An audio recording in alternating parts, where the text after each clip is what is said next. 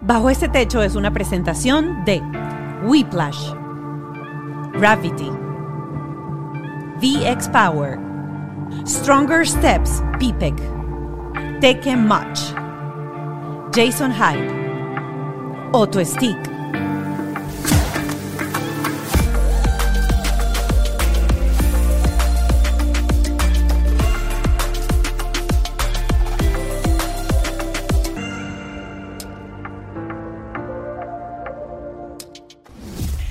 Bienvenidos a Bajo este techo. A un programa esperado. Mm, muy esperado. Es que desde el primer día que yo creo que lanzamos este proyecto, la gente así como que, ¿qué les parece Bajo este techo? Por favor, que venga ella. Y habló, contó todo. Así es, Sasha Barbosa está con nosotros. Pero primero vamos a recordar nuestros fabulosos aliados, la gente de Whiplash, nuestra gente, eh, agencia digital, Gravity, el estudio estamos grabando. Nuestro productor Ken Medina, Y Ale Trémola. nuestro productor ejecutivo.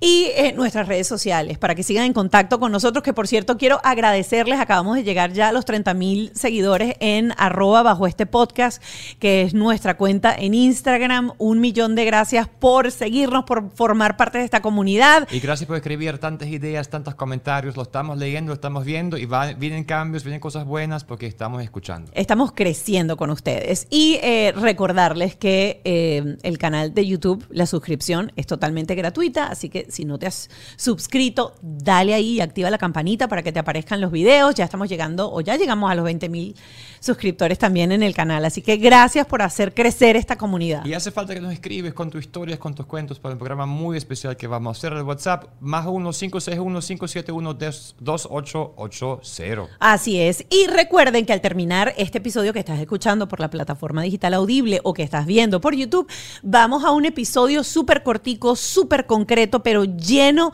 lleno de información, porque en el Patreon, que es una plataforma, una plataforma aliada nuestra, eh, que tiene una suscripción de 5 dólares, ahí vas a poder disfrutar de material inédito, de las conversaciones de nuestros invitados con las terapeutas y muchísimas cosas más que vamos a estar compartiendo para ustedes a través de esa plataforma. Ahora vamos con algunos comentarios Nos que queremos encanta compartir. Andrea Rojas hace siete días dijo, he visto todos los capítulos de todos, me ha llevado algo valioso, me parece súper importante que se dediquen a educar padres, porque para mí es la única forma de cambiar el mundo. Gracias Andrea, así mismo pienso yo, fantástico. Así es. Eh, dice por aquí también Janet, dice, me encanta crianza con amor, pero con límites, lo que la sociedad necesita. Bueno, ver una mamá equilibrada en medio de tanta permisividad. Bravo, Scarlett. Ese, este de episodio estuvo súper bueno. Después de este capítulo, vuelve para atrás y ve lo de Scarlett, porque hablamos de la chancleta. Y otro, Jennifer Bermúdez, que yo dice, estoy aprendiendo mucho con ustedes, me aterra la adolescencia, me aterra. ni me aterra, le da susto. Ah, pero ustedes son tan tips. No tan tips. Tengo una princesa de 5 y un príncipe de 3. Agradecería que hablen un día de la inclusión al autismo. Quiero que mi bebé sea incluido. Sobre todo en la adolescencia, bendición a su familia. Tenemos eh, un episodio eh, con Ima, eh, Imari Belandia y ese episodio en específico hablamos de su hijo que está dentro del espectro autista y vamos a venir por ahí adelante con un episodio completo seguramente para tratar eh, el espectro autista. Así que gracias por sus comentarios, gracias por estar siempre conectados con nosotros. Recuerden el WhatsApp más uno, porque es de Estados Unidos, es 561-571-2880. Y ahora sí, presentar formalmente a nuestra invitada, Sasha Barbosa. Todas la conocen como Sasha Fitness. Dicen por ahí, a ella no le gusta que la nombren así, la tía Sasha, porque dice como que tú vas a ser tía mía si tú eres mayor que yo. Pionera en las redes sociales que no solo comparte todo el tema de bienestar, sino que nos ha permitido ser parte de su familia junto a, a Andy, su esposo, y sus tres hijas. Así es. Abril tiene 10 años, Luna tiene 4 años y la bebé de la casa Siena, que eh, en dos meses, que eh, tiene 8 meses, 8 meses. Yo pensaba que era 10, pero saqué la cuenta, tiene 8 meses. Así que eh, no podemos dejar por fuera a Sophie, su perrita, que complementa esa, esa familia. Así que vamos a hablar de ella como madre, eh, la exposición que ella tiene y la exposición de su familia a través de las redes sociales. ¿Qué reglas hay para la casa? Eh, su rol como esposa, cómo, cómo entra Andy ahí. Esta conversación estuvo buenísima. Así que no se la pierdan porque comienza ya. Y aquí está, lo prometido es deuda. Yo sé que desde el día uno, ustedes, yo que, ay, comenten acerca del podcast. Por favor, que venga Sasha. Pero bueno, ¿qué les pareció el episodio? Por favor, que venga Sasha y Andy. De Andy, complicado, pero yo vine en representación de los dos. Sasha Barbosa con nosotros finalmente bajo este techo. De Gracias paso, por la invitación. Yo feliz de estar aquí. Yo, de paso, yo te voy a decir una cosa. Yo pensé que en la vida yo era nerd. Yo pensé que yo era de las tipas que no podía ver una serie sin tener la computadora al lado haciendo research para ver si cada cosa que pasaba en la serie era un hecho de la vida real o no. Si cada cosa que yo me pasaba por la vida yo abro y busco, esta mujer me gana. O sea, es un tic que yo tengo. O sea, si yo veo una serie, así como tú dices, y es de la vida real, te voy a corroborar todo. Voy, pausa, ya va. Ah, no, que sí. O sea, si la bebé hace, el ojo le hace así, de una vez me voy a Popman. Ah, No sé qué. Tal. Todo lo investigo, todo lo tengo que saber. Y tú también compartes todo eso con tu esposo Todo. cualquier hora. O sea, él Todo. llega cansado al trabajo, él dice, por cierto, Todo. Andy, hoy leí Y le la hago reina highlights. Le hago- porque, highlights". Claro, porque yo sé que él no va a leérselo todo. Entonces Claro. yo le hago resúmenes. Entonces hago highlights. Y Oye, TikToks, si veo TikToks que son importantes, que yo Import- con- que digo, esto va a influir en su... po- Que no influye nada, pero digo, esto va a decir lo que quiero que él le entienda. Se lo paso también. Y se lo mandas. TikTok. Claro, Para que TikToks, vea, para que la- artículos. Como yo, que te paso, como yo que te paso videitos también. Claro, pero me, van a- me manda siempre lo mismo. La psicóloga y tengo que hacer con la Yo mujer también. para ser feliz. Ella siempre dice, ¿qué hace, qué hace la mujer feliz? Ah, tú, eh, Pero- tú querías empezar con algo. No, yo no quiero. Sea, mira, quiero felicitarte por el bautizo. Ay, Y gracias. te quiero decir por qué. Porque yo siento que hoy en día es tan importante dar a los niños, no sé si eso es tu visión, una formación espiritual desde el primer momento. Sí. Yo siento eso para mí, que no lo he bautizado porque faltan que los suegros lleguen. Porque es que nosotros escogimos todo como rarísimos. Mi, mi suegro vive en Alemania. Eh, un- Y- una madrina vive en Barcelona, España. Un padrino vive en Panamá. El otro padrino Entonces, vive en Italia no y ayudó. solo una vive acá. Sí, no, yo también. O sea, mi- el padrino, que es mi tío, vive en Venezuela, la madrina vive en Nueva York, toda mi familia vive entre Venezuela y Panamá. Entonces, si a mí me tocó, yo lo estoy organizando desde octubre del año pasado y fue como que, ok, una fecha en la que yo supiera que más o menos todo el mundo podía. ya va, ya va, Era ya va, importante ya va. para- tú eres- lleva, lleva. De- Yo tengo que echar para atrás con lo que ella acaba de decir. Tú estás planificando esto desde octubre del año pasado cuando Ay, estamos todavía... en- No, la bebé en nació en septiembre. Por eso había nacido, tenía un mes. Sí. Porque yo sabía, a mí, a mí me gusta bautizar a los bebés cuando ya se sientan Ok. y gatean, porque yo, o sea, yo a mí me gusta disfrutarme la fiesta también. Claro, a mí claro. me gusta cuando camina, y, cuando y me gusta y me gusta que me, que me quede el vestido como me gusta entonces yo Que dije no sí, claro, o sea yo no voy a porque yo veo esas mujeres que dan que bautizan el bebé al mes y yo digo Y no se diferencia. Señor, no. Papá Dios no dice, ay, fue el mes. No, papá Dios no es así. no no no yo Eh, espero a que yo esté mentalmente más cuerda también Claro. que no esté en esa nube de posparto entonces yo disfrutarme mi momento Y fue todo buenísimo el bautizo, como tú querías. todo salió bien gracias a Dios Menos la borrachera después. bueno ay, que esa, esa- Pero mira, vamos a hablar eh, de esto. No hablar de que estabas enfermo, sino abriste un tema con eso que yo tengo con Mónica hace tiempo.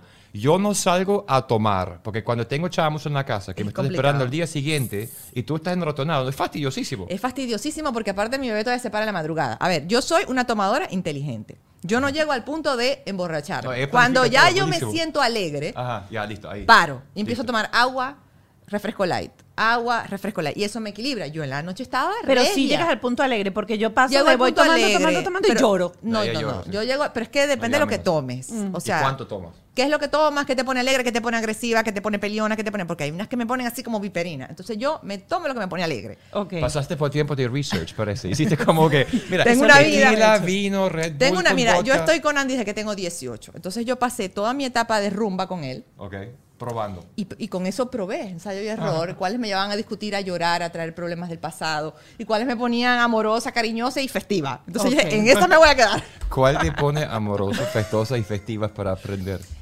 Eh, la champaña me pone bien, Sí, vodka y tequila. Ya lo demás, Mm, No, Sí, fuera, fuera de rango. malo. Pero ¿cómo es esa? Y no con uno, con tres. Y una de diez meses. Y con un ratón al día siguiente y un ratón no, como el ocho- que te mira, dio ahorita, que fue un ratón no, mira, distinto. Siena tiene ocho meses. O Ajá. sea, co- todavía ya no duerme corrido. Entonces eso es complicado. Por eso es que yo ya, a lo que era golpe de seis de la tarde, yo dije, no, yo me tengo que enderezar ya. Y ahí empecé a tomar agua como loca y refresco. Seis de la tarde. Sí, porque es que el bautizo empezó a las dos A- y a media. claro, O sea, yo a las seis de la tarde paré de tomar. claro. Este, y me empecé, me sentía bien. Yo me acosté a dormir y yo me sentía regia. Y al día siguiente Yo no sé si fue una mezcla entre la resaca o un virus estomacal que andando en Miami, pero yo pasé todo ese día vomitando. No, es un, virus, ya no. O sea, tú- To- tú- todo el día vomitando. Claro, pero mira, eran las virus. 6 de la tarde y me acosté a dormir así en el playpen de la bebé. Me quedé, me quedé así. Estaban mis papás ahí que me ayudaron.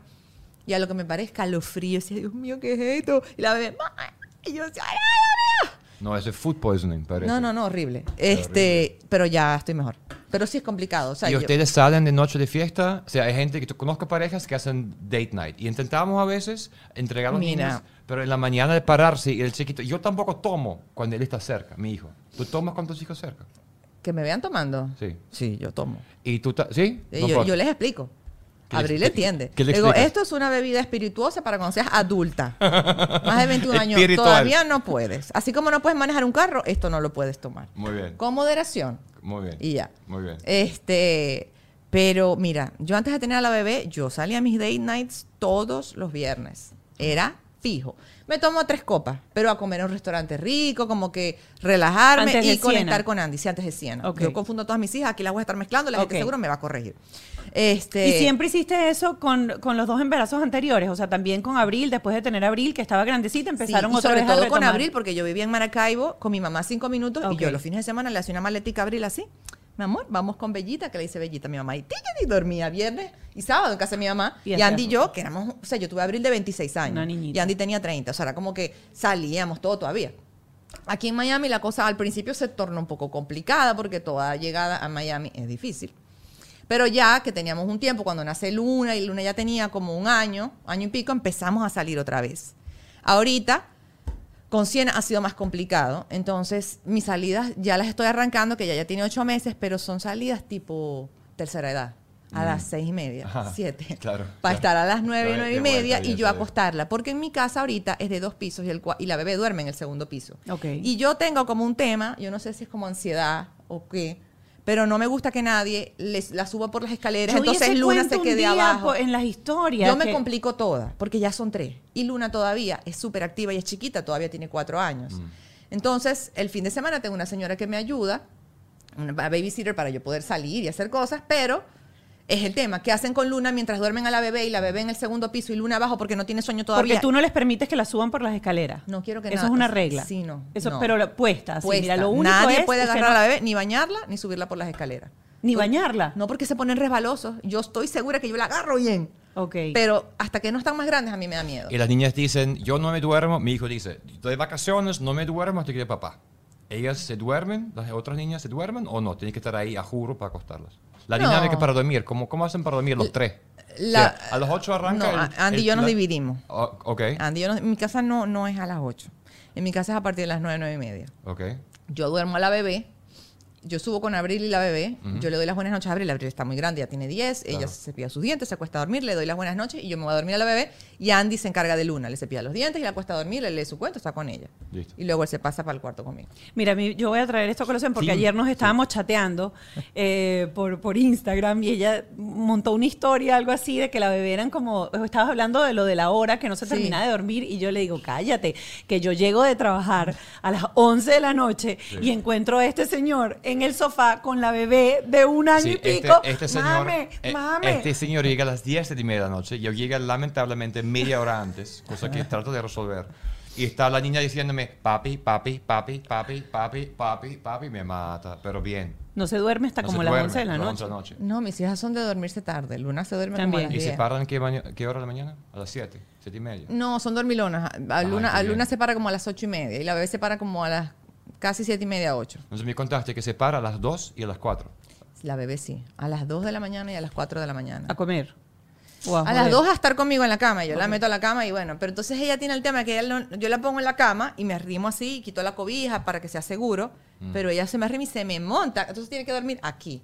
Entonces yo pongo mi brazo y ella duerme aquí y yo amanezco con este brazo así, ¿sabes? Dormido. Dormido. Claro. Dormido. Mira, hablando un poco de la rutina de, de ir a la cama, ¿qué ha sido efectivo para ti para, eh, primero, sacarlos de la habitación? Porque sé que te ha tocado mudarte varias veces y en todas las mudanzas has tenido al bebé dentro del cuarto durante mucho tiempo. Pero ¿cuál ha sido esa rutina que tú dices, a mí me funcionó con Abril y Abril a partir de tal edad ya ya duerme sola en su cuarto? Sé que con Luna ha sido todo un proceso hasta Con que llegó todas. Siena. Es que yo, he sido mal- yo, no, yo no soy buena para eso. Mira, yo la rutina que hago es para que duerman más o menos corrido, es eh, desde muy bebé, las siestas que las hagan con ruido, con luz, y la noche, por lo menos a la bebé, cuando ya es la hora de dormir, la baño todas las noches a la misma hora y se duerme en oscuridad y silencio con el white noise. Entonces ya ella sabe cuando está en la oscuridad tal, tiene que dormirme una tanda más o menos larga. Pero ya a raíz de ahí, siempre he dormido con mis hijas en el cuarto como hasta el año. Por un tema de que siempre estaba en un tema de mudanza y porque yo también soy nerviosa y no me gusta tenerlas en otro cuarto porque entonces voy a estar parándome de un cuarto a otro. Pero ya cuando las paso a su cuarto, el tema más o menos siempre ha sido de que yo voy, las duermo, cuando se, ya están dormidas me voy y a las 4 de la mañana escucho el grito, ¡Mami! Y vienen corriendo para la cama y se meten en el cuarto. Eso ha sido así con Abril, con Luna y me imagino que con Siena también. Abril sola ya como a los 5 años, ya ella más nunca pidió volver al cuarto. Y hoy en día, a una vez yo dormí con la bebé y Andy durmió con Luna y le digo, Abril, ¿quieres dormir conmigo? No, mami, yo duermo en mi cuarto. O sea, como que ya se independizó. Pero fue un proceso muy orgánico. O sea, yo nunca las entrené ni que las dejé llorar. Ni que no te quedas aquí, te apago la luz. No, yo como que, bueno, métete en la cama. ¿Ustedes recuerdan, tú, Jessica o Arturo, recuerdan colarse en la cama de sus papás o tratar de Jamás. meterse? Yo recuerdo una vez que a mí no me Jamás. dejaban montarme y una vez dormí en la alfombra de piso de la cama. No. Me metí calladita y como yo estaba aterrada, dormí en la alfombra de piso de la cama al lado. Pero a mí no me Jamás. dejaban Lo que yo sí recuerdo es que la puerta del cuarto de mi papá y mi mamá estaba trancada muchas veces. Ah, Y yo, claro. ¿Por qué está trancada la puerta? Y nadie no te sentabas en la contestaba. puerta así hasta que la abrieran. ¿Ah? No te sentabas así en la puerta hasta que la abrían. Por- muchas veces sí, pero ya más adelante entendimos. Claro. Entonces era como que... Eco. Pero no, nunca. Ellos eran más estrictos con eso. Pero ¿Y usted mi tiene, hermana puerta, y yo... ¿Usted tiene puerta ahorita en la casa? Sí, Ah, claro. claro, claro. claro. Claro. Nosotros también tra- Claro, echamos sepa, la trancada de puerta y ponemos un, una tela así en la... En la, por la- claro, pero tiene como los orificios Ah, así. ¿no? Se- se asoma. claro. Entonces uno... Pero... Bien. Mira, y vamos a, vamos a lo que preguntan mucha gente. ¿Y Andy? Andy. En la relación, en nuestra vida, Mónica es la que regaña. No, yo también. Pero ustedes, ¿quién es la persona que esto es así? ¿Y Yo. quién es él? Ajá. es O sea, a mí me dicen, pero vas a buscar varón. No, ya tengo. Él se cree parte de la pandilla. ¿Cómo la vaina? Él se cree parte de la pandilla. Ah, la pandilla, mis nice. tres hijas y él. Ok. O sea, él, yo soy la que disciplina, la que pone las normas. Él, claro, a veces las regaña también, a veces pone Claro. disciplina, a veces le, la- le sacan la piedra a él también. Pero normalmente él es más permisivo. Yo estoy más con la dinámica del día a día. sí. Entonces, claro, él llega y es juego y es esto y lo otro, y es guachafa. Me- Yo tengo que ser good cop, bad cop. Y no te pasa a veces que de repente tú pones límites o pones ciertas cosas y él los rompe. Ajá. Tienen aquel. Y, y Tienen eso. Con la más grande, que- sobre todo, porque las pequeñas a veces no entienden ese tipo de cosas. Pero ya el fuego. Luna dile, también. Pero papi, él quiere ahora un re- regalo Sí y pasa, conmigo pasa, para que pasa. no haga con ella el regalo Sí que no hay pasa, por ahí. sí. Pasa, sí pasa. Este, con regalos o pasa eh, con una chuchería, con un dulce, Sí, o sí, sí. sabes que ya yo le di algo, entonces ya comiste suficiente, ya no más, y Andy no sabe, Andy llega y ellas van, "Eh, que? Ay, papi, no me das, y no se resiste. Vamos Luna, aparte Luna está en esa edad adorable que te habla los ojos así, te, te mira con los ojos así brillosos, no, Sí. se, se derrite.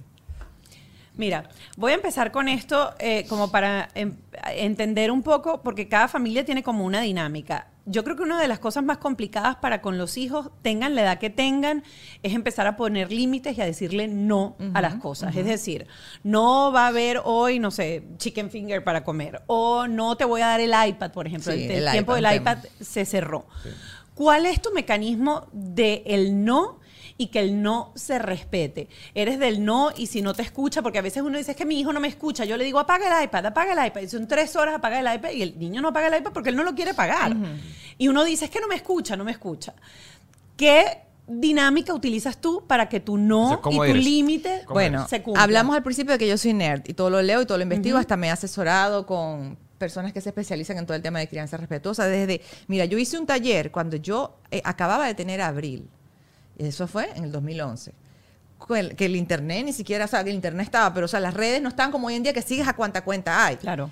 Y Modo Mamá, Vida Gaviria, hizo un taller en Maracaibo y yo fui. O sea, yo desde siempre aprendí y entendí que había que explicarle el porqué de las cosas. O sea, como que no nadie ya. Entonces, desde siempre les he explicado el por qué no pueden hacer algo sin subestimar de que son niños y no me van a entender.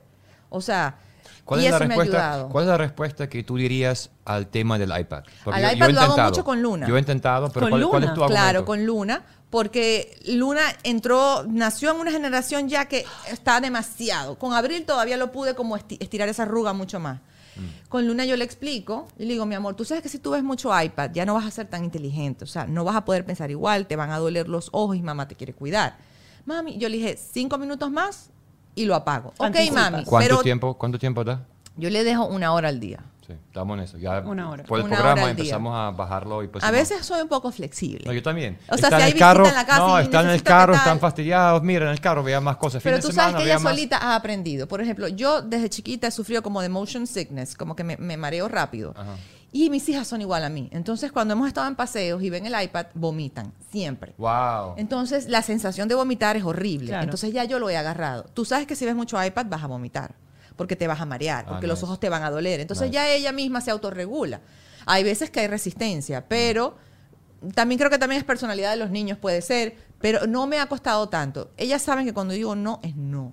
O ¿Por sea, qué? mi no es ¿Por firme. qué tu no es firme? Porque no lo doblego. O sea, yo le dije, No, mi amor, tú puedes llorar si te hace sentir mejor, pero no porque llores voy a dejar de hacerlo. Y yo te puedo acompañar si lloras, pero tú eres la que la vas a pasar peor porque lloras, te salen mocos, te duele la cara, estás sufriendo porque estás llorando y al final no te lo voy a terminar de dar. Podemos hacer otra cosa. Sí, Puedo sí. ponerte una película, podemos pintar, le doy opciones. Y eso mismo, eso me ayuda. No funciona siempre, pero la mayoría del tiempo me funciona. Yo quiero que agarren esto y agarren datos y que lo anoten si tienen chamos, porque es súper importante. Primero, ella anticipa, lo escucharon, en cinco minutos se apaga el iPad, y lo está Sí. anticipando. Segundo, le dice que le valida la emoción, te puede dar rabia, te puede estar triste, puedes lo que tú quieras, pero la decisión, que es su trabajo, tomar decisiones, es no y no la va a alterar. Y la tercera es, si tú quieres, yo te acompaño y yo estoy aquí para que no te sientas mal y no lo dejas sola. Esas tres cositas son súper importantes, así que agarren datos.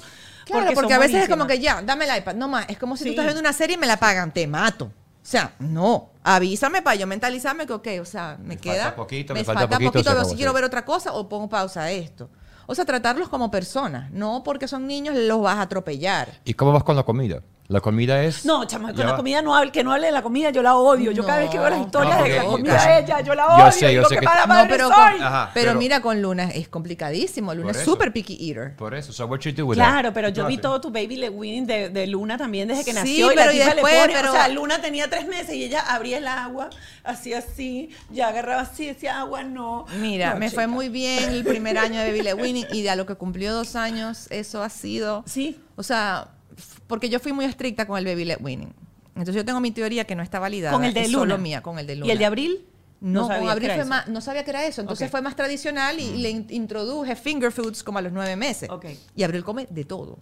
Con Luna fui como demasiado estricta con el baby led winning. Me trajo muchas cosas buenas. Luna es extremadamente habilidosa con las manos. Su parte motriz, ella, el- el- o sea, como que con sus manos desde muy chiquita.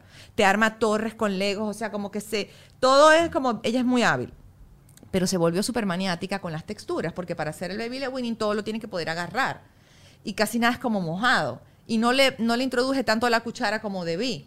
Entonces, si bien sabe bien agarrar sus cubiertos y todo, ella naturalmente prefiere cosas que son secas, que son fáciles de agarrar, que son... Entonces, por ejemplo, un pollo guisado, no. Tiene que ser pollo seco a la plancha, tiene que ser un nugget de air fryer, carne al grill sin salsitas, o sea, es maniática. O sea, lo más mojadito así que se come es una pasta, pero tiene que ser con salsa pomodoro. No le gusta el queso derretido porque es elástico. O sea, es como que Se es temática ¿Y qué- con la comida. ¿Y qué haces? O sea, estás como que se come, como dice No. Mónica, se come porque lo cociné o... No, yo, yo trato de amoldarme un poquito a lo que a ella le gusta, pero le voy introduciendo las cosas poco a poco. Mi amor, pruébalo. Si no te gusta, no te lo tienes que comer. Pero tú confías en mamá, tú confías en mí. Entonces le hablo chiquito, tú confías en mí. Me dice, sí, ok, un- una. "Mm, No, gracias. Entonces a veces me dice que sí, a veces me dice que no. Pero así he logrado que coma algunas cosas. Pero no me voy de Y frente como mira, que... yo también siento eso, porque no hay que darle, obligar a los niños a comer lo No, que porque no quieren. entonces agarran a- rabia. con- rabia. Claro. Entonces tal rechazo. cual, Tal cual. Entonces, Eso es verdad, lo que dicen ellos, tienen toda la razón. Yo a veces me equivoco, pero ya con los niños más grandes. Con los más so- grandes sí, ¿no? A mi sobrino, una vez, y lo- yo no sé si lo conté aquí, si no lo conté, lo voy a contar. Yo no creo que le contaste a, tu, O- a su papá. Ok, al papá no se lo, a mi, a mi hermano no se lo debe haber contado. Él no se quiso comer un pasticho o algo así que yo puse en la noche porque había, pero no era porque no le gustaba el pasticho, pasticho, era porque habían comido Chuchería, mucha chuchería troqui, troqui y no tenían ganas taqui, de comer taqui. cosas chéveres. Entonces yo le digo, bueno, mi amor, si no te lo quieres comer, no te preocupes, dámelo de una vez, yo lo guardo en la nevera y te lo sirvo de desayuno. Y se lo puse de desayuno. Y, ese- o Y sea, el pasticho, el cual se lo comió en el Y- después se comió las que- panquecas, pero se las comió que, después. coño, mi amor, o sea, tampoco... Yo soy... Le, entra, Claro. le entra una cosa del 1800.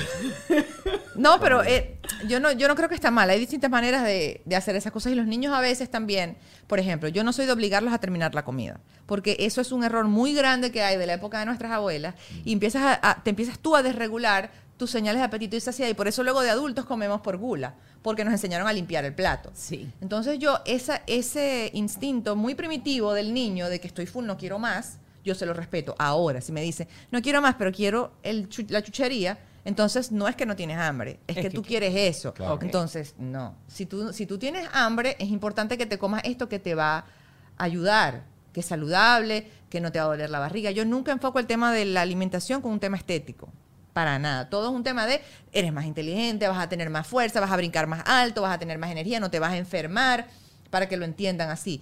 Y ya después, cuando estés satisfecho, entonces yo te doy lo otro. No es si te comes la comida, te doy la chuchería. No es como la manipulación, sino que entiendan que hay prioridades y que se le tiene que dar prioridad a lo correcto. Y lo demás, que es divertido, porque tampoco me gusta ponerle una connotación mala o buena a la comida, sino prioritaria, entonces viene después.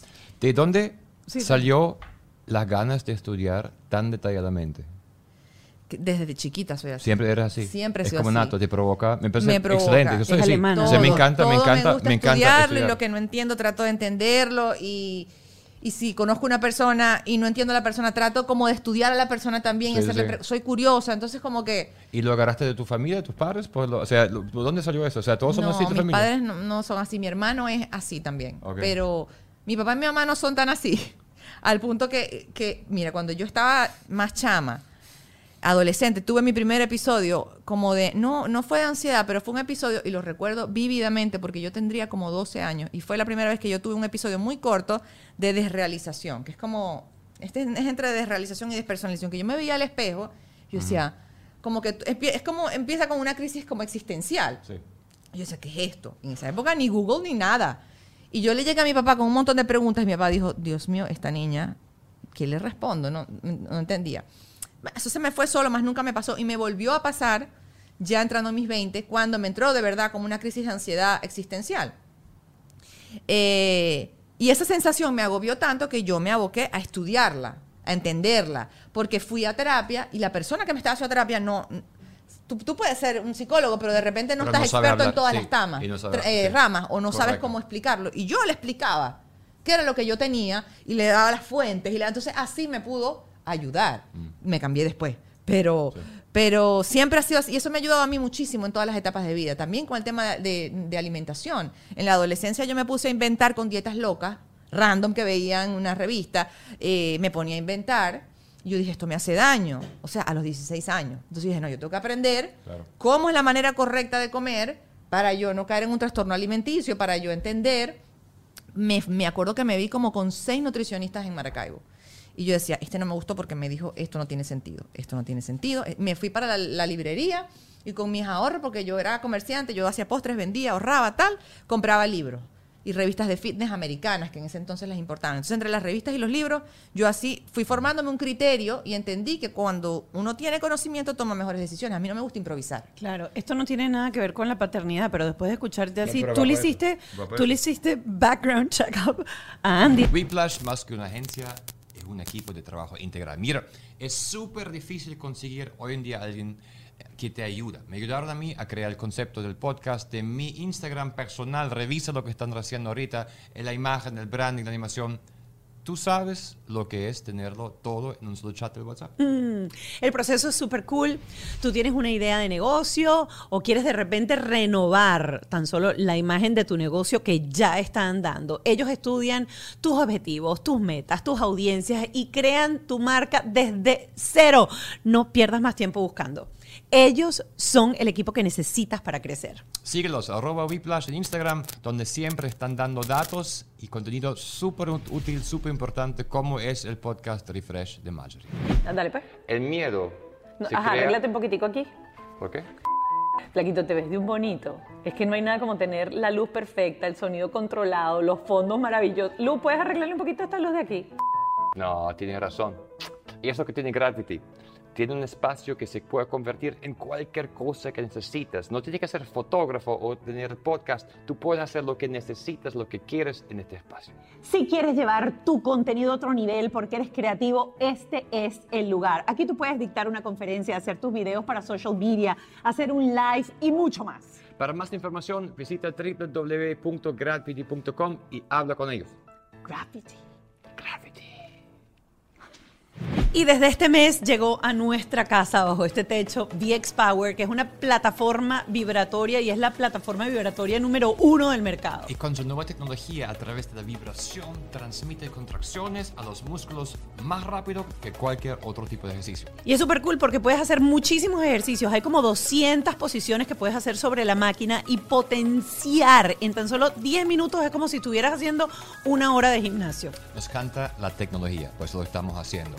Hay que tener 10 minutos para hacer cosas y te trae muchísimos beneficios, como son, por ejemplo, vas a perder peso y ganar masa muscular. Vas a eliminar las celulitis. Vas a mejorar la circulación, Alivia también los dolores musculares, las articulaciones. tonifica la piel eh, aumenta la eh, vitalidad. y ayuda a eliminar el estrés. Así es, es súper versátil, lo puedes meter en cualquier lado, súper planita, cabe debajo de la cama.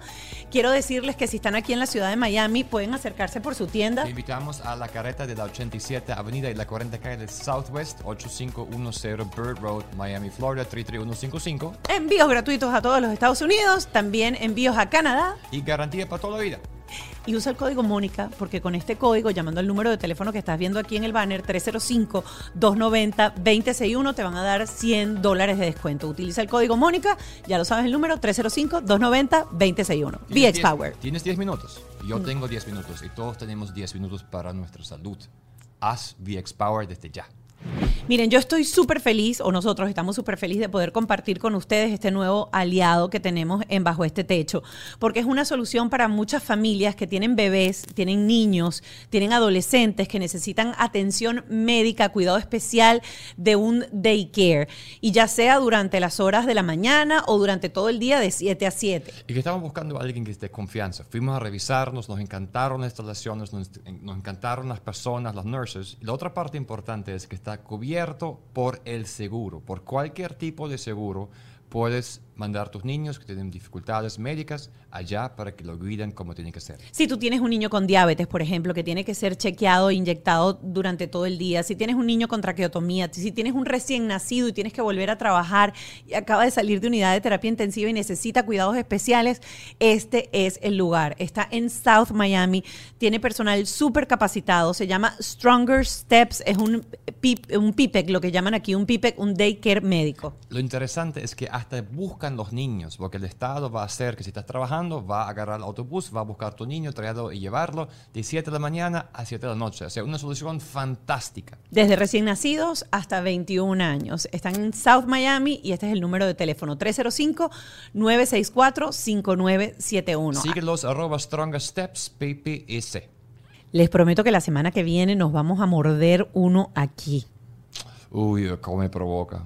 Tú eres un alemán y tú sabes lo que es un tequeño porque en cualquier fiesta que se respete o en cualquier matrimonio que se respete tiene que haber tequeño si es venezolano. Y si tú ahora estás sentado escuchando eso diciendo, ay, yo quiero uno y me provoca uno, ¿sabes qué vas a hacer?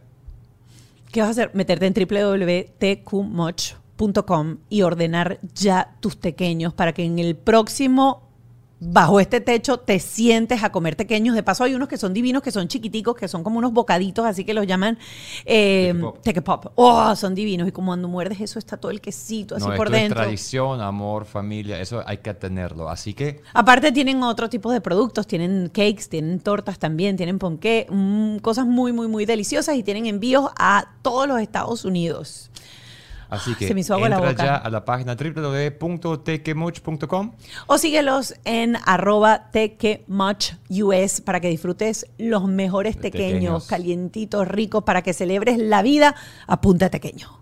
Tú le hiciste background check-up a Andy. No de esa necesité, manera? no necesité porque Dios Andy. mío santo, el- esta mujer. No, pero sí, mira, sí, sí, mira, claro que el- la mejor, la mejor amiga de mi hermana es la hermana de Andy. Ok. Ah, Este, entonces, mi familia conoce a la familia Andy. Yo sabía quién era Andy. De hecho, yo una vez en Aruba, en un viaje, yo fui con mi familia y estaba en un supermercado. Todo el mundo va para el mismo supermercado en Aruba. Y lo, ve, y lo veo venir. Él, en el, él tenía novia en esa época. Y yo soy la persona, yo soy más correcta que un... Yo si alguien tiene novia, yo ni miraba, nada. Pero yo lo vi pasar y yo dije, algún día Andrés Borbotti. Y seguí de lado. A seguir más nunca. Claro. Tres años después, él me invitó a salir. Y yo nunca hice ninguna movida de nada. Pero yo ya lo tenía así, ¿ves? No, no, ella no hizo ninguna movida, pero lo tenía pinchadito, Pinchado. boca abajo, en su casa. Hice, hice todo, No, no. corazoncitos. y todos los días y que... mm. El poder de la visualización. Tú sabes que yo le hice una carta al niño Jesús cuando hice la comunión. Ajá. Yo lo conté en las historias una vez. Yo cuando tenía nueve años, diez años, yo siempre he sido muy romántica. Desde siempre. O sea, como que enamorada del amor, no sé qué. Mi papá era súper estricto conmigo porque me tuvo de 21 años. Él me decía, tú no puedes tener novio hasta los 18. Con, eso solo ¿Y fue tu así mamá conmigo. cuántos tenía? Mi mamá cuando me tuvo también, 21. 21, Ellos estudiaron juntos en el juntos. Oh. colegio. Entonces, yo como que siempre fui como que yo no, no era de tener novios, sino the real one. Cuando ya Ajá. encontraba a la persona, tal. Entonces yo, no, no me explico por qué, porque Abril no es así, Abril no es nada de estar pensando en eso. Cuando nos preparaban para la comunión en el colegio, nos mandaban a hacer a llenar un librito que era para Papá Dios. Y dentro de ese librito tenías que colorearlo y ponerle tus deseos y las cosas por las que le agradeces y un regalo de comunión. Y yo y te- y tenía varias líneas. Entonces yo allí le pedí, y se me paran los pelos, le pedí, bueno, yo solamente te voy a pedir que desde ya cuides al niño con el que yo me voy a casar. Que no le pase nada, que no se le mueran los papás, que siempre esté bien, que no se enferme. Lo único específico que te voy a pedir es que por favor se llame Andrés, me gusta mucho ese nombre. Mentira. Y yo guardé ese librito. Cuando Andy me pide matrimonio, yo fui novia de él nueve años. Yo le regalé ese libro a él. Y mi suegra, bueno, por supuesto. ¡Oh, my God! Pero sí, por eso es que yo creo demasiado en el poder ese- de, de la mente. Sí, de visualizar tus cosas y de, y de ser determinado, pues.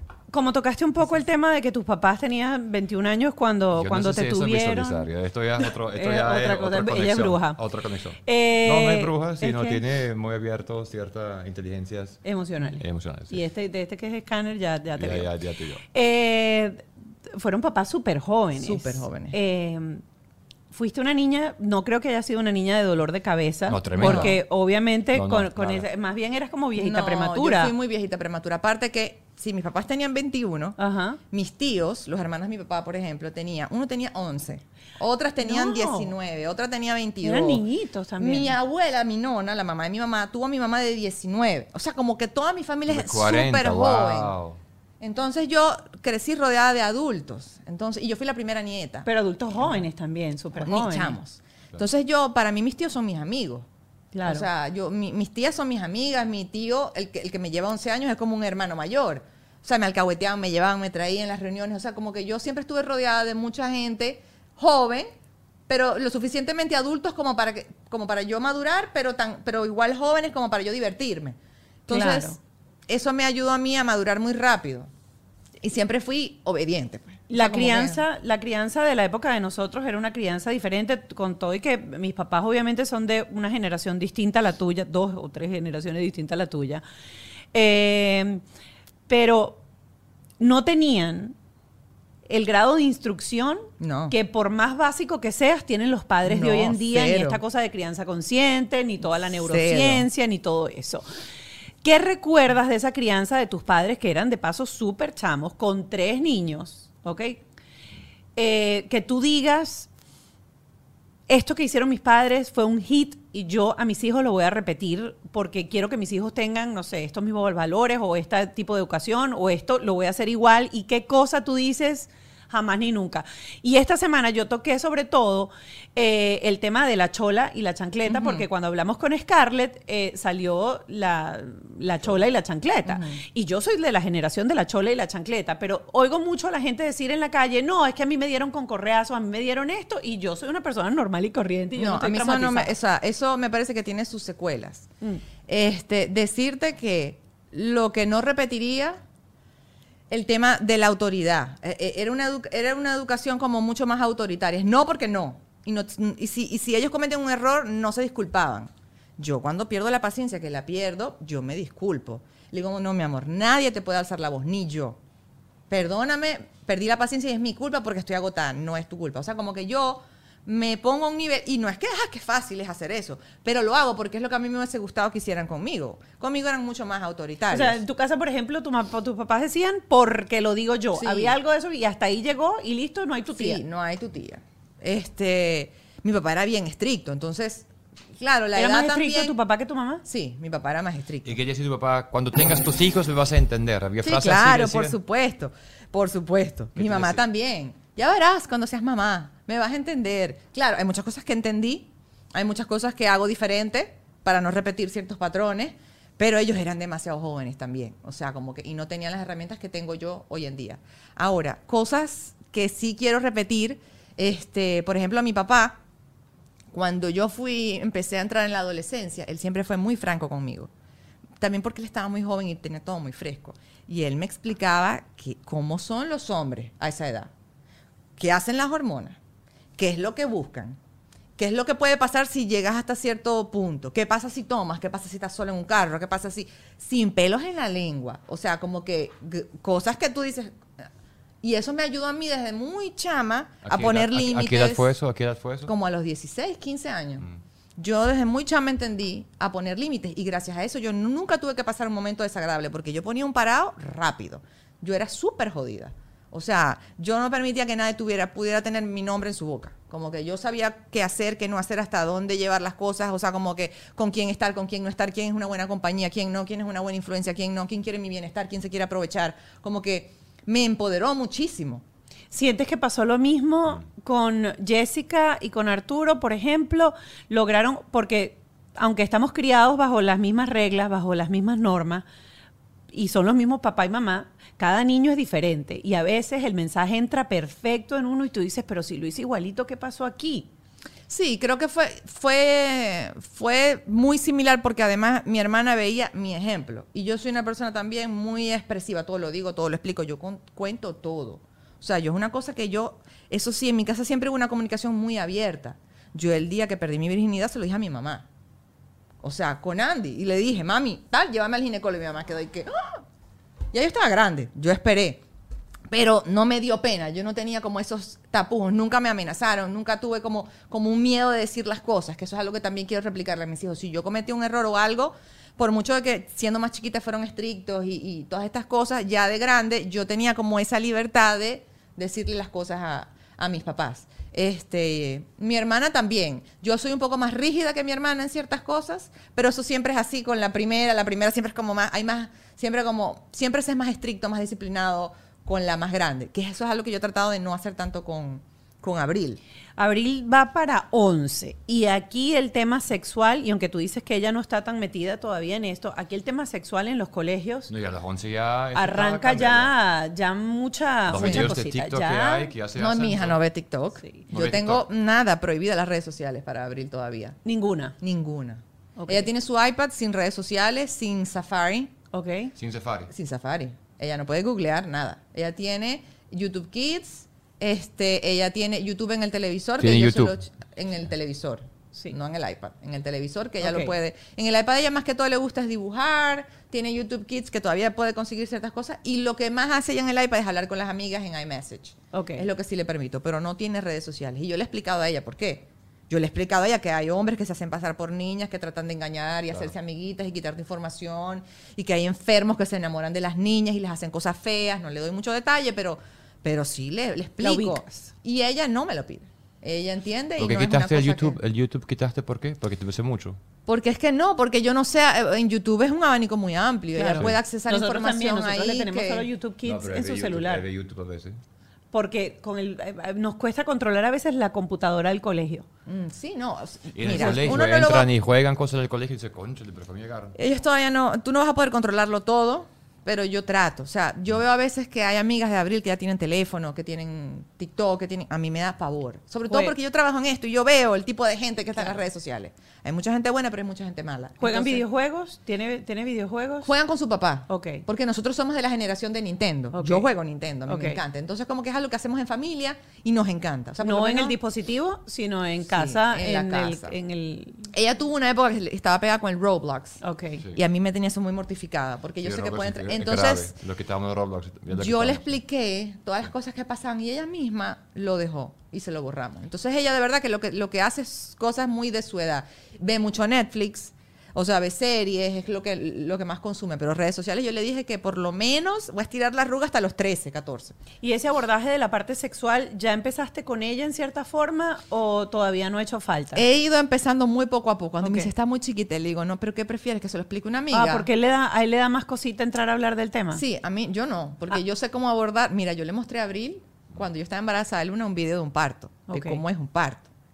O sea, yo siempre he sido como muy abierta, sin dar demasiado detalle. Pero sí es un tema que nos ha dado como un poquito de Claro, complicadito. Es complicadito, porque entonces yo no sé qué, qué- qué información manejan las amigas. Lo que yo siempre le digo a ella es, Claro. tú no hables con tus amigas lo que nosotros te explicamos acá, porque en cada casa enseñan algo es diferente. diferente. Sí. Droga. Ah, no, ella sí está al tanto de las drogas. Al tanto y sabe que son malísimas y que con eso no se experimenta. Aparte, ella es súper estricta. O sea, ella ve a su papá que a veces se fuma un habano y eso es, bueno, el sermón que le viene a Andy es de cuatro es horas. fatal. Se tiene que esconder. O sea, ella es con eso sí se lo hemos explicado. Hace unos programas cuando hablábamos con, con Israel salió el tema de contarle a tus hijos si tú habías probado o no habías probado. No, pero yo no he probado. Tú no, pero tú eres como yo, Yo soy cero. puro al- alcohol. Ok. Más nada. Entonces yo yo, yo no tengo, no, por ahí no puedo, eh, como que se, como que Claro, pero vas a contar tu experiencia. Sí, pero no sabes la que probaste. aparte no es que no es que, ah, que, que yo vaya a juzgar al que lo hace ocasional, por ejemplo, con el tema de la marihuana. Pero a mí me da terror, porque uno de los efectos secundarios de la marihuana es despersonalización. Y como eso es lo que a mí me da cuando tengo un episodio de ansiedad, es que no ni me atrevo. Entonces desde siempre le he tenido, pero eso lo aprendí leyendo sobre la vaina. Cuando yo veía que la gente estaba empezando a experimentar y que, ah, que probar, y dije, efectos de la marihuana. Te quedé, después, no, gracias. Y paso tú y dices, gano. no, ya paso y gano. Y ya todo lo demás me da terror, eso sí que no, no me atrevo. No, no, claro. Mira, ah, recuerdo una de tus historias en algún momento que eh, hablabas de que a ti no te gustaba mostrar los tantrums y mostrar las pataletas de tus hijos y montar que tus hijos, porque los hijos de Sasha no son perfectos. Sí, no, también hacen pataleta. Eso lo dice también 30.500 veces, pero ella no expone a No. sus hijos en eso. Eh, y traigo este comentario porque yo el otro día no, no estaba grabando no una pataleta cuando comenzó una pataleta. Y yo no paré la grabación, dejé, la tranquilicé, le dije que no podía agarrar las servilletas, le quité las servilletas y le dije, no, las servilletas no se agarran y la mujer entró en crisis porque yo no la dejé entrar, agarrar las servilletas y mostré el proceso en el que yo calmaba, con el que yo aprendí a calmar las pataletas. ¿Cómo hace Sasha Barbosa para calmar las pataletas de sus hijos? Bueno, yo trato de aplicar lo que aprendí, que es acompañarla, bajarme a su nivel, validarle lo que ella está sintiendo. Entiendo que está frustrada, esto que está sintiendo es demasiado fuerte y no sabes cómo manejarlo. Yo también a veces me pongo así. Yo te voy a acompañar un ratito para que te vayas calmando poco a poco. Eh, a veces trato de anticiparme a las pataletas para que no, no sean tan frecuentes, porque ya yo sé más o menos por dónde viene una pataleta, o si está cansada. O sea, a veces uno más o menos puede medirlos, pero a veces son inexplicables. Entonces, lo que trato de hacer es acompañarla y abrazarla. Normalmente cuando la abrazo, se le baja muchísimo. A veces a uno lo agarran atravesado, cansado, trasnochado, de mal humor, y uno explota con la misma pataleta y estamos las dos haciendo una berrincha al mismo tiempo. Me ha pasado también. Y no es tampoco que cuando tú dices, ya, cálmate, te entiendo, no, yo sé qué, no se Nadie cal- nunca en la historia de la humanidad, se lo digo a mi esposo cada vez que yo me molesto. Me dice, cálmate. No me digas que me calme porque es que me voy a poner peor. Nadie en la historia de la humanidad se ha calmado porque le digan diga cálmate. Nadie. Nadie. Mira, cuando hay peleas entre ellas, porque nos está pasando eso, cuando hay peleas, ese Ellas- es mi juguete, no, yo quiero están ver el programa. empezando ahorita apenas Ah. a tener discusiones, porque Abril es muy, de verdad, tiene un carácter muy suave. Y Luna es una niña que desde muy chiquita ha tenido mucha sensibilidad y empatía. Entonces eso hace que ellas dos se la lleven muy bien. Pero ya Luna está entrando en una edad, sobre todo con la llegada de Siena, que ella quiere llamar un poco más la atención. Entonces, si Abril está haciendo algo divertido, ella también quiere. Si Abril quiere un- tiene un juguete, entonces ella también lo quiere. Entonces, a veces Abril lo maneja bien, a veces yo tengo que intervenir, pero a veces vienen por ahí las discusiones. Pero no empiezan, por ejemplo, a... ¿Puedo, puedo hablar de ti? Y después tú dices que, no, que si no, sí, sí. Ok. puede. Hay veces cuando, por ejemplo, Mark está jugando con sus carros y llega Clio y ella decide que justamente quiere jugar con sus carros. Empieza la gritería porque él le dice, no, no sé qué, y la niña empieza, Y tiene un grito muy, muy, muy alto. Y me vuelve loco. Y obviamente No eso vuelve Pero loco a creo que porque es un tema de la, la- cuántos años se llevan ellos dos. Sí. Eh, seis. Sí, igual que Abril y- y, Entonces ahí y yo digo, ya va, pero ese juguete es de Mark. Y también aprendimos que ya va, este es de Mark. No, que aprender yo no soy con eso. O sea, O sea, yo este no es de que, ay, tienes que compartir. No, los niños no aprenden a compartir como hasta los 5 o 6 años. O sea, no se les ha desarrollado esa empatía de, ah, vamos a compartir. O sea, como que a veces Luna lo hace y es, wow, qué lindo. Pero al niño innatamente le cuesta. Y al mismo tiempo yo también respeto si una cosa es de abril es de abril y si una cosa es de luna es de luna. Como que no es de... Porque a mí eso me chocaba. Cuando yo era chiquita que me quitaban algo para dárselo a la otra. O es tienes mío, que compartir. mío, pero ese es ¿Por qué no compartes tu teléfono? Claro, exacto. ¿Y por qué no compartes? ¿Sabes? Ah. Uno no comparte ciertas cosas de uno. Entonces, Claro. yo no le impongo cosas a los niños que no me impongo a mí misma. Mira, una de las pataletas más grandes que me hizo a mí Abril, que la recuerdo, que no me hizo muchas, porque Abril, como te digo, es muy. fue en Venezuela. Y fue porque estábamos apurados saliendo a casa de mis suegros a un almuerzo. Y ella andaba fiebrúa con una carterita. Abril tendría cuatro años, tres años. Y bajamos y entrando al carro dice, mi carterita. Y nosotros estamos apurados, vamos a llegar tarde. Después la buscamos. Mi cartera. No, que no podemos subir, es tarde, nos vamos. Bueno, esa niña estalló en una pataleta. Hubiese sido mucho más fácil Buscarla, buscarla. buscarla. Porque si tú te- si somos nosotros y a mí se me queda la cartera o el celular, Yo también subo. Mira, yo llevo tarde, pero yo me regreso, busco y bajo. Entonces, cuando uno trata al niño como a un ser humano, como uno, es lo mismo. Y por eso es que yo no les pego. Porque si yo estoy peleando con mi esposo, yo no le doy un trancazo a él cuando me, cuando me desespero, porque se lo voy a dar a mi hija. Entonces, es, es tratarlos como seres humanos. Punto. ¿Qué ha sido lo más complicado, Sasha? Lo que tú dices, mira, le doy la vuelta por aquí, leo por allá, saco por aquí y no estoy cómoda todavía en este proceso de ser mamá, de educar, de criar. A ver. En- sobre todo en la edad que está entrando Abril, el, ya ella me pone como todo, com- como, desde chiquita les he explicado el porqué de todo, ya empieza la negociación eterna a veces. Sí, sí, sí, son buenos. Y es como que, oh my God, Sí, ¿hasta buenos. dónde lo llevo? Exacto. ¿Y por qué? ¿Y por qué? Pero no es justo, porque yo vi que no sé qué, él no es justo, Ajá. pero y entonces ella y tal, y entonces empieza esa negociación y uno está cansado, y ahí es cuando uno, eso es una de las cosas que a mí más me cuesta, a veces cuando ya ellos te empiezan a retar, y a retarte, y a veces tienen razón, pero entonces esa, cuando tengo la razón, cuando no, y, y sí, la parte de cuando me equivoqué, que uno está todo el tiempo cuestionándose, el equilibrio de tener tres hijos, y esto es una de las cosas que más me afecta, el no poder, el, el nunca sentir que le dediqué el mismo tiempo a las tres en un día. Siempre hubo una que salió triunfante. O las bebé, o Abril, o Luna, pero nunca fue equitativamente a las tres. Y eso me hace sentir horrible. Es como que hoy no estuve tanto con, con Lunita, porque estuvo en el colegio hasta aftercare y llegó y se puso a jugar a Nintendo con ella y yo me puse a cocinar y tal. Y al final no, no tuve un momento de mucha conexión con ella hoy. O a veces Abril, que fue a casa de una amiga y después llegó y, ay, Abril está grande, entonces me puse a, a con las otras dos chiquitas, entonces debí estar más. O sea, es como ese eterno que nunca vas a tener ese equilibrio. Entonces siempre procuro, un- como que, bueno, hoy fue Luna, ok, hoy fue Abril, hoy fue Siena y Abril, hoy fue Luna y la bebé, y así voy. Pero eso es como una lucha constante diaria que tengo. ¿Cuál es tu research de este momento? ¿Cuál es tu próximo tema de investigación que estás haciendo ahorita? No, yo ahorita estoy en los picos de crecimiento. ¿En el? De, de los picos de crecimiento de la bebé, porque no me duerme, si está teething, porque no le salen los dientes. O sea, busco explicaciones de por qué esta niña no me termina de dormir. Ah, en ese tema estoy ahorita. Ok. Este, y también leo mucho sobre el tema de un toddler con un bebé y cómo hacer de que no se sientan, ¿sabes? Lo del hijo del medio, que no se sientan desplazados, que... Porque eso es algo que a mí me, me mortifica. Yo con Abril estuve con ella seis años, Mm. que fueron maravillosos, dedicados solo a ella, donde yo viajé con ella. Me la llevaba a conferencias, me la llevaba a trabajo, me la llevaba a peluquería, supermercado, todo con ella. Y ella tuvo una niñez, esos seis primeros años, muy rica de momentos. Con Luna ya estaba compartido el tiempo. Este, ya yo tenía más trabajo, entonces ya yo era mamá de dos y era ok, que Abril no sienta el desplazo por la nueva hermana, pero también darle momentos únicos a, la, a Luna. Y ya Luna tenía tres años y quedé embarazada otra vez. Entonces ahora es como que, ¿sabes? Entonces siempre tengo como esa cosita de Luna no va a poder vivir lo que vivió Abril, de la exclusividad de irme sola con ella para Disney. ¿Cómo hago yo eso ahora con tres? Claro. Y dicen que es importante que hagas cosas con cada una por separado. Y ahora con Siena, bueno, no sé. Claro, Es- esos el- temas el de tiempo. la dinámica de una familia de tres es algo que leo mucho porque dicen que es el número más difícil de tener. Mm. Porque una mesa de tres patas se cae. Entonces los papás tienen que estar como muy involucrados. Y cuando ustedes lo saben, tú vives en un país que no es el tuyo, que no tienes esa comunidad Porque los tíos dan cierto tipo de cariño, los abuelos dan otro tipo de cariño y de amor y de consentidura, los primos dan ese compañerismo. Cuando tú vives en un país donde no tienes toda esa red de apoyo, uno como padre tiene que ser todo para los hijos y eso es agotador a nivel emocional y mental. Claro. Porque uno siente que nunca es suficiente.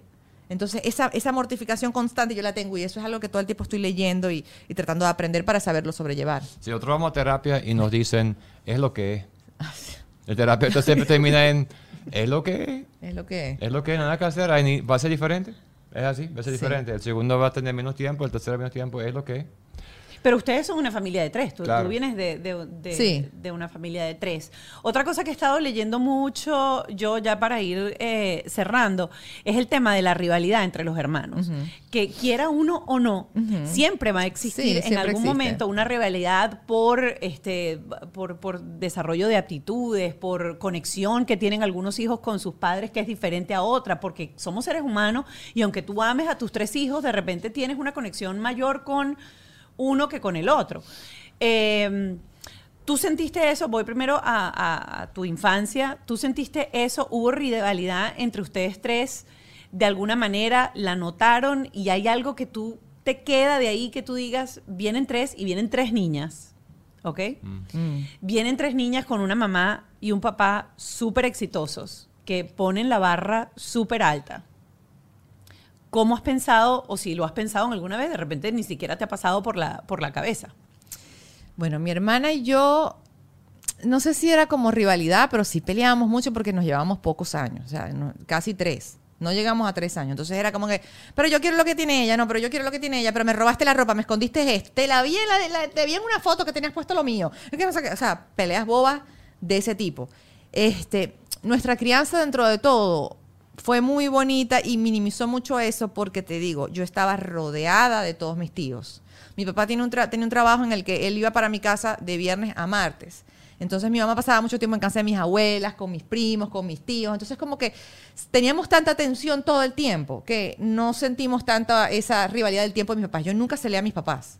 Yo siempre jodo a mi mamá, tu favorita es Jessica, públicamente. Y la gente sí es que se nota que la favorita es Jessica, pero porque ellas dos son muy similares en personalidad. físicamente. Pero en personalidad. Yo soy más parecida a mi papá. Entonces yo friego con eso, pero a mí jamás. Yo jamás, no fue un tema que yo sentí nunca. Mis hijas, no veo rivalidad entre ellas, quizás porque se llevan muchos años y todavía no están como en esa edad, pero sí está esa competencia de, pero ¿por qué ella hizo esto y yo no? Pero a ella le dieron esto y a mí no. Entonces yo desde ya ¿Cómo las les he explicado, mira, Luna o Abril, tú no vas a hacer lo que hace tu hermana, ni tu hermana va a hacer lo que haces tú. Y yo no le voy a dar todo lo que le da tu hermana a ti, ni a ti todo lo que le doy a ella, porque las dos tienen edades diferentes.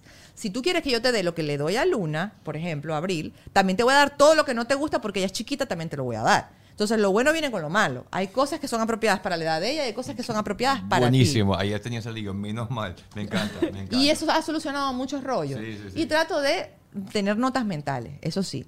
Ya yo sé que si, bueno, salí un día para Target y salió Luna con algo, al día siguiente, ay, Gordi, Abril, porque Abril es de Amazon. Gordi, mete esto en Amazon, ¿qué tal? Co- Escoge algo que tú quieras, ¿qué tal? Que yo te lo compro. Entonces hago cosas más de su edad con ella. Y eso me ha logrado, pero estoy encima de eso. No lo hago a lo loco. Yo estoy encima de eso para que ellas dos no sientan que hay una por encima de la otra.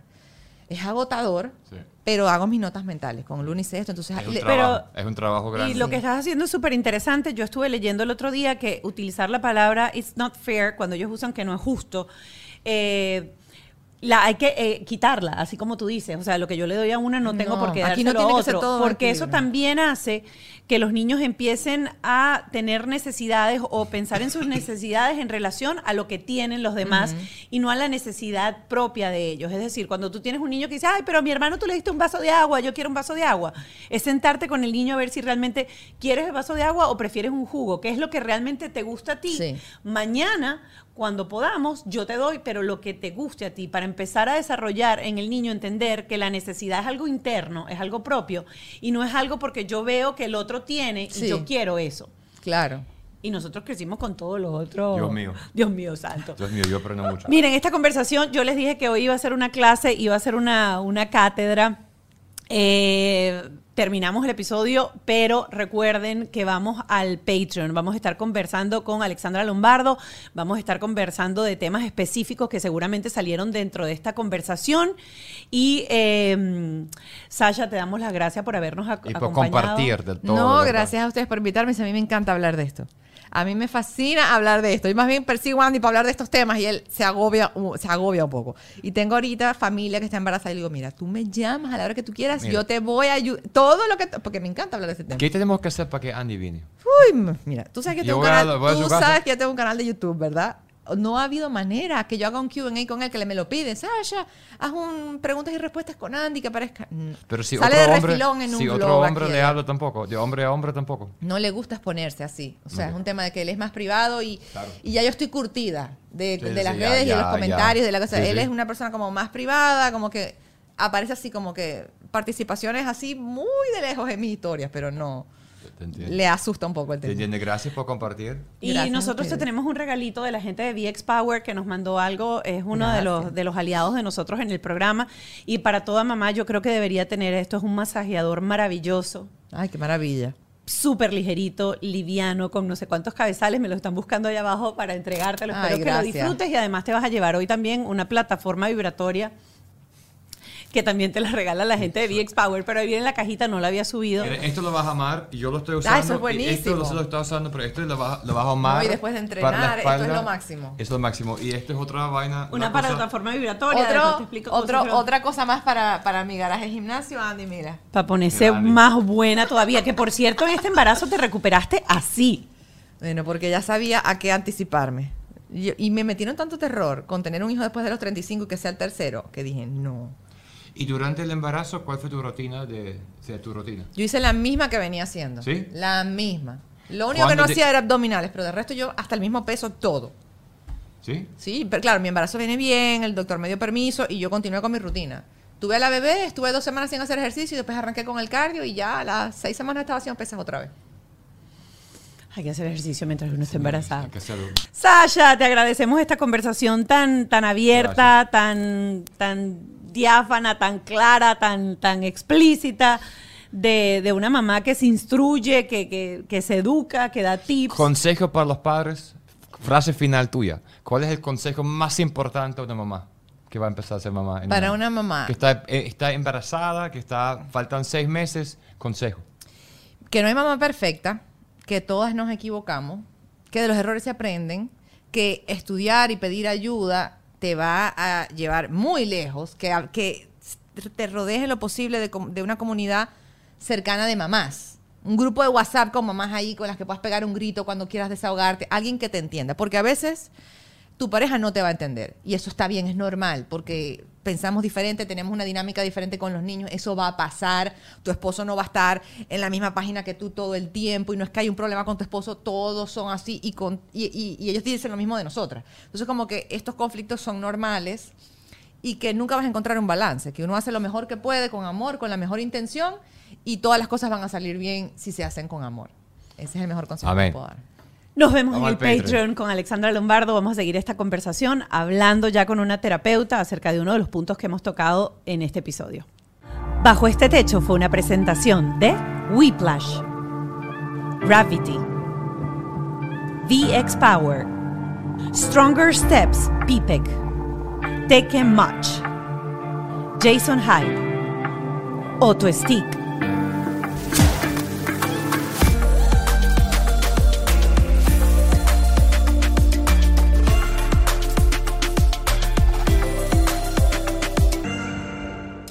¿Estás listo para convertir tus mejores ideas en un negocio en línea exitoso? Te presentamos Shopify. Tal vez no lo sabías, pero nuestro podcast More Than Mamis es un negocio y lo empezamos por supuesto para desahogarnos y hablar sobre la maternidad, no para convertirnos en expertas de ventas y del e-commerce. Así que sí, necesitábamos ayuda para vender nuestro merch y poner en marcha nuestra tienda. ¿Y cómo suena con Shopify? Llegó otra venta. Shopify es la plataforma de comercio que está revolucionando millones de negocios en todo el mundo. Ya seas un emprendedor desde tu casa o desde donde sea, Shopify es la única herramienta que necesitas para iniciar, administrar y hacer crecer tu negocio sin dificultades. Con Shopify puedo gestionar pedidos, envíos y pagos desde cualquier lugar, brindándote toda la información y estadísticas de tus ventas al detalle. Regístrate para un periodo de prueba con tan solo un dólar al mes en shopify.com barra sonoro, todo en minúsculas. Ve a shopify.com barra sonoro para llevar tu negocio al siguiente nivel. Shopify.com barra sonoro. ¿Estás listo para convertir tus mejores ideas en un negocio en línea exitoso? Te presentamos Shopify. Tal vez no lo sabías, pero nuestro podcast More Than Mamis es un negocio y lo empezamos por supuesto para desahogarnos y hablar sobre la maternidad, no para convertirnos en expertas de ventas y del e-commerce. Así que sí, necesitábamos ayuda para vender nuestro merch y poner en marcha nuestra tienda. ¿Y cómo suena con Shopify? Llegó otra venta. Shopify es la plataforma de comercio que está revolucionando millones de negocios en todo el mundo. Ya seas un emprendedor desde tu casa o desde donde sea, Shopify es la única herramienta que necesitas para iniciar, administrar y hacer crecer tu negocio sin dificultades. Con Shopify puedo gestionar pedidos, envíos y pagos desde cualquier lugar, brindándote toda la información y estadísticas de tus ventas al detalle. Regístrate para un periodo de prueba con tan solo un dólar al mes en shopify.com barra sonoro, todo en minúsculas. Ve a shopify.com barra sonoro para llevar tu negocio al siguiente nivel. Shopify.com barra sonoro. Judy was boring. Hello. Then Judy discovered ChumbaCasino.com. It's my little escape. Now Judy's the life of the party. Oh, baby, Mama's bringing home the bacon. Whoa, take it easy, Judy. The Chumba life is for everybody. So go to ChumbaCasino.com and play over 100 casino style games. Join today and play for free for your chance to redeem some serious prizes. ChumbaCasino.com. No purchase necessary. Void where prohibited by law. 18 plus terms and conditions apply. See website for details.